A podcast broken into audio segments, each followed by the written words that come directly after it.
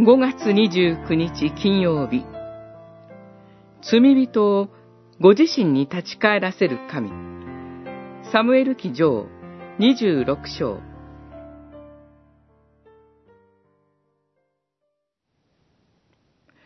主は、おのおのに、その正しい行いと忠実さに従って報いてくださいます。今日、主は私の手にあなたを渡されましたが、主が油を注がれた方に手をかけることを私は望みませんでした。26章、23節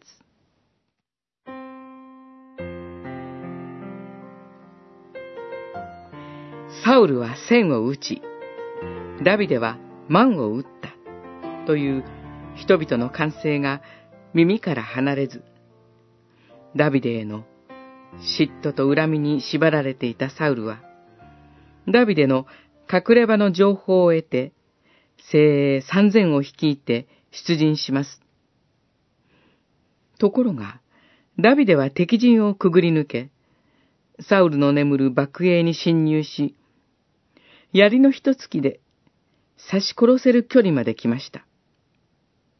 彼は、主が油を注がれた方に、私が手をかけることを、主は決してお許しにならないと言って、サウルに危害を加える代わりに、彼の枕元の槍と水差しを取って立ち去ります。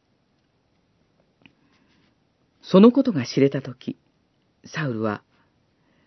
私は愚かであった。大きな過ちを犯した。と言いました。しかし、それは彼の全人格を崩すような悔い改めではありませんでした。